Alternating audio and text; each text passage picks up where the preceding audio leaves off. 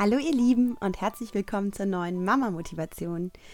Heute gibt es einen kleinen Schwenk aus meinem Leben, da tut sich nämlich gerade so einiges. Ich bin nämlich Trommelwirbel wieder schwanger und total glücklich darüber. Der ET ist im Februar 2018 und ich freue mich wirklich so sehr, habe aber auch eine gehörige Portion Respekt vor dem Leben als Zweifachmama.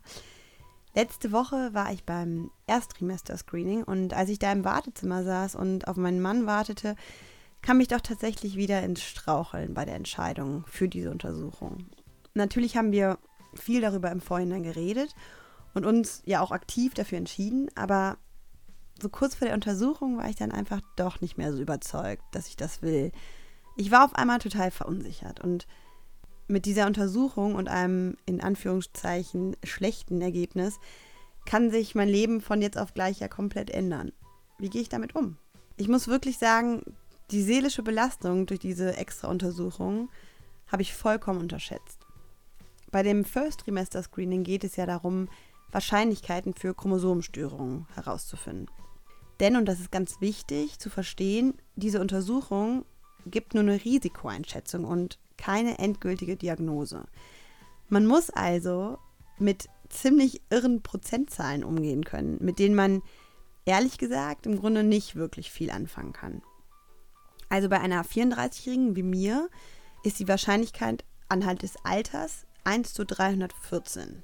Und dann mit dem Organultraschall, mit dem Bluttest, den die machen und mit einer Risikoberechnung sinkt oder steigt genau diese Wahrscheinlichkeit. Und das erfährt man dann durch so ein Screening. Da kommt dann, wenn in der Untersuchung alles unauffällig ist, sowas raus wie mit der Wahrscheinlichkeit von 1 zu zum Beispiel 5000 kann ihr Kind Trisomie 21 haben.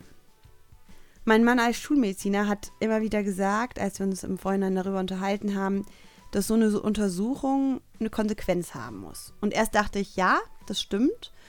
Also, wie gehe ich dann konkret mit dem Testergebnis um? Was für eine Konsequenz hat das für mich? Aber seitdem ich mich emotional mit dem Thema auseinandergesetzt habe, denke ich, nee, es muss keine Konsequenz haben. Denn selbst wenn ich im Vorfeld sage, bei dem Ergebnis mache ich das oder das, dann heißt das noch lange nicht, dass man es dann tatsächlich macht, wenn man das Ergebnis in der Hand hält. Und ich habe mich für mich entschieden, dass ich einfach vorbereitet sein möchte, wenn mein Kind eine Behinderung haben sollte. Ich kann mir irgendwie nicht vorstellen, im Entbindungsraum völlig erschöpft davon überrascht zu werden. Bei Linchen war das irgendwie komplett anders. Da haben wir uns aktiv gegen so eine pränatalen Untersuchung entschieden, also konkret gegen die Nackenfaltmessung, weil wir gesagt haben, es kommt halt, wie es kommt. Jetzt aber beim zweiten Kind ist das Gefühl bei mir anders. Auch weil ich nicht sicher bin, ob ich möchte, dass Linchen, wenn es uns mal nicht mehr gibt, die Verantwortung für ihr Geschwisterchen übernehmen muss. Aber das ist absolut eine Grundsatzentscheidung, die leider ja mit steigendem Alter immer präsenter wird. Das kann und soll aber wirklich jeder natürlich für sich selbst entscheiden und auf Bauchgefühl hören. Die Statistik spricht übrigens für eine ganz entspannte Haltung gegenüber der Pränataldiagnostik. Denn Gott sei Dank kommen 97 Prozent aller Babys in Deutschland gesund zur Welt. Auch weil bei bestimmten Fehlbildungen oder Krankheiten die Möglichkeit besteht, diese bereits im Mutterleib zu behandeln. Wir sind zum Glück mit einem super tollen Ergebnis nach Hause gegangen.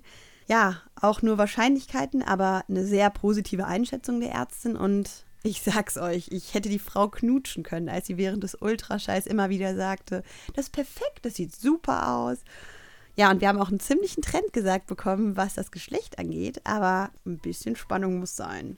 Ich halte euch auf dem Laufenden, wie es mit meiner Schwangerschaft weitergeht und wünsche euch jetzt einen tollen Wochenstart. Bis nächste Woche.